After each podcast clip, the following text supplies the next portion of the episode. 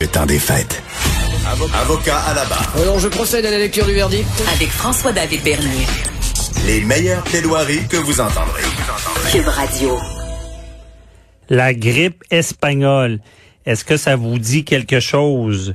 Eh bien, ben, c'est euh, en 1918 aussi que c'est pas la première fois qu'on a un Noël qui est sous, qui, qui, qui est assombri. Euh, cette année, on aura un Noël sous le signe euh, de, de la pandémie. Mais en 1918, avec la grippe espagnole, euh, il y avait beaucoup de familles en deuil. Donc, ce Noël-là assombri. Ce que je sais de la grippe espagnole, c'est que ça affectait plus les enfants. Imaginez la détresse des gens en, ce moment, sans minimiser ce qui arrive à d'autres personnes, à, nos aînés.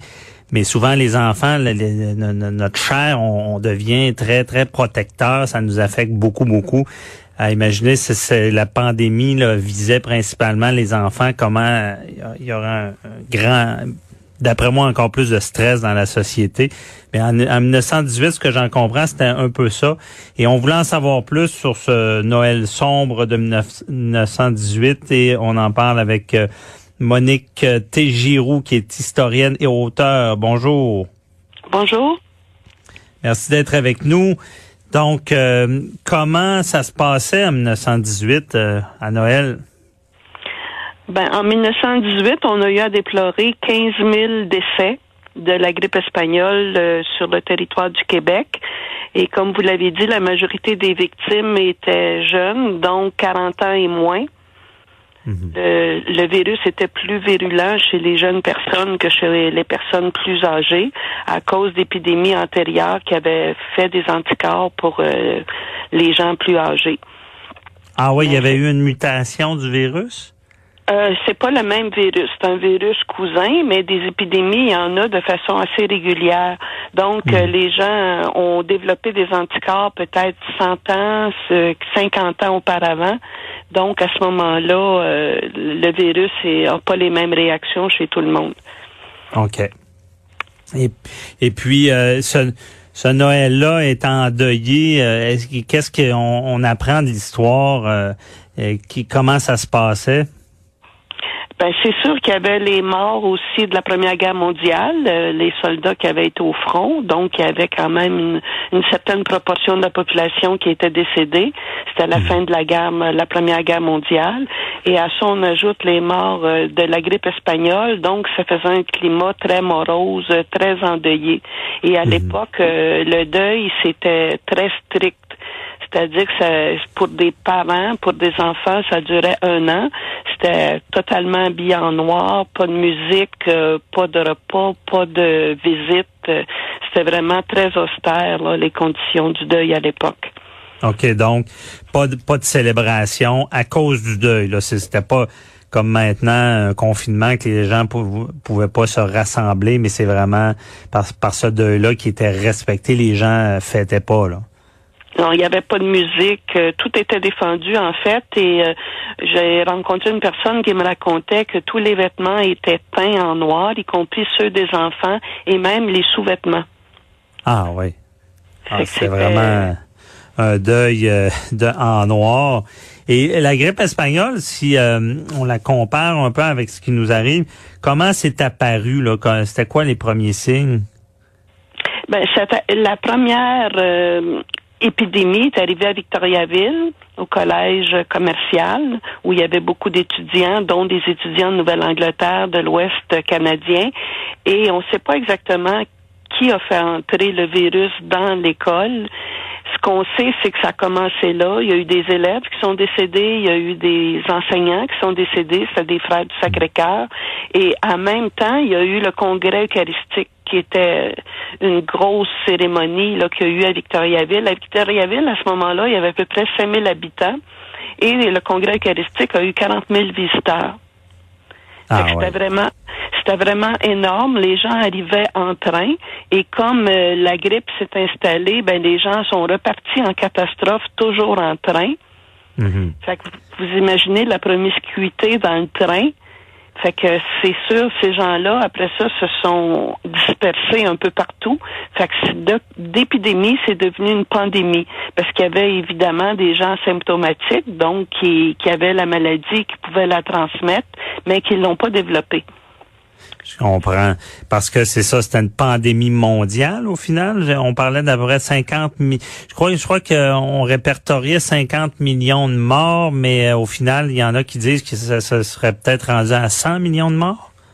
Oui, ce serait plus 100 millions de morts parce qu'évidemment, à l'époque, les statistiques, euh, comme en Afrique, euh, en Union soviétique, en Asie, c'était c'était plus difficilement vérifiable. Là. Il y avait mhm. peut-être même pas euh, de statistiques. Fait que c'est difficile à, à, vraiment calculer, mais les historiens considèrent que ce serait beaucoup plus près du 100 millions que du 50 millions. OK. Et euh, quand là, la grippe arrive ici à Victoriaville et ça, ça s'est propagé vite dans, dans le reste du Québec? Ça s'est propagé très, très vite. Deux, trois jours plus tard, euh, c'était rendu à Montréal, à Québec. Sauf que eux ont eu ces quelques jours-là pour fermer les endroits publics. OK. Ce qui n'a pas été fait à Victoriaville parce qu'on connaissait pas. On connaissait pas la maladie, c'était tout nouveau, hmm. c'était le premier endroit où ça frappait, donc on n'a pas pris ces précautions-là. Donc, il y a eu deux fois plus de morts dans la région des Bois-Francs qu'à Montréal ou Québec, par exemple. OK.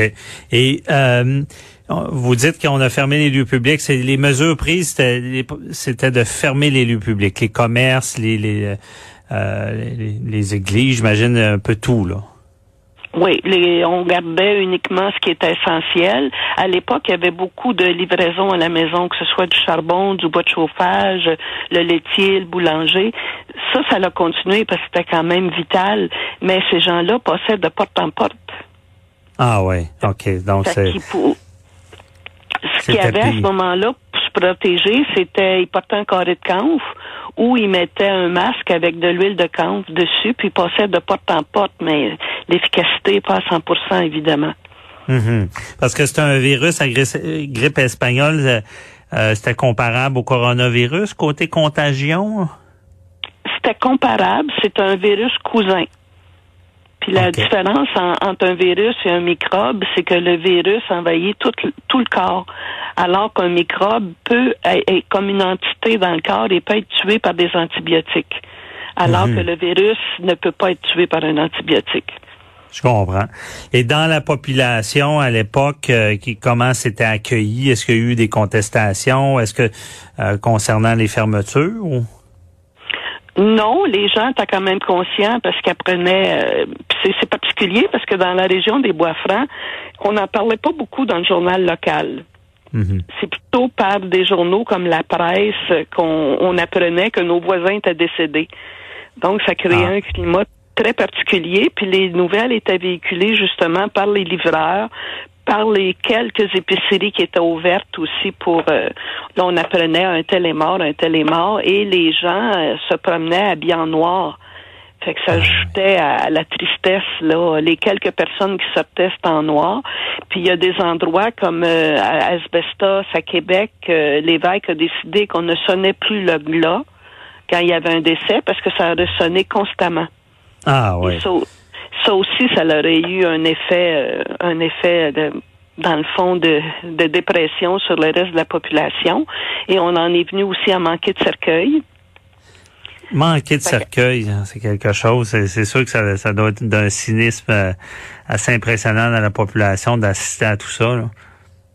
Oui, quand on manquait de cercueil, ben, c'est parce que les gens euh, qui travaillaient dans les usines de cercueil ont été malades eux aussi. Puis la demande était tellement forte qu'on a manqué de cercueil. Fait qu'à ce moment-là, on enveloppait les dépouilles dans un drap puis on les enterrait. Là. Euh, il n'y avait plus de service euh, dans les églises.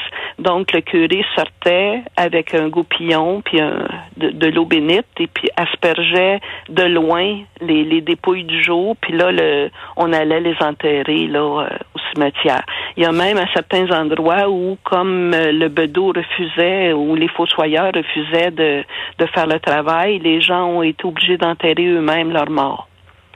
Oh, c'est quelque chose. En tout cas, c'est vraiment euh, de vous entendre. On voit la situation dramatique et peut-être qu'on peut apprendre de ça et euh, passer à travers cette euh, COVID-19-là. Je pense qu'on s'en sort quand même assez bien jusqu'à maintenant, malgré qu'il y a beaucoup de morts. Mais là, je comprends, c'était vraiment généralisé dans la population. Beaucoup de deuil. Merci beaucoup, euh, Monique euh, Giroux, euh, qui est historienne, de nous avoir parlé, fait ce comparable-là. Bonne journée. Merci, ça m'a fait plaisir. Bye bye. Au revoir. Restez là. On, au retour, on parle avec Céline Marcotte du théâtre du Rideau Vert.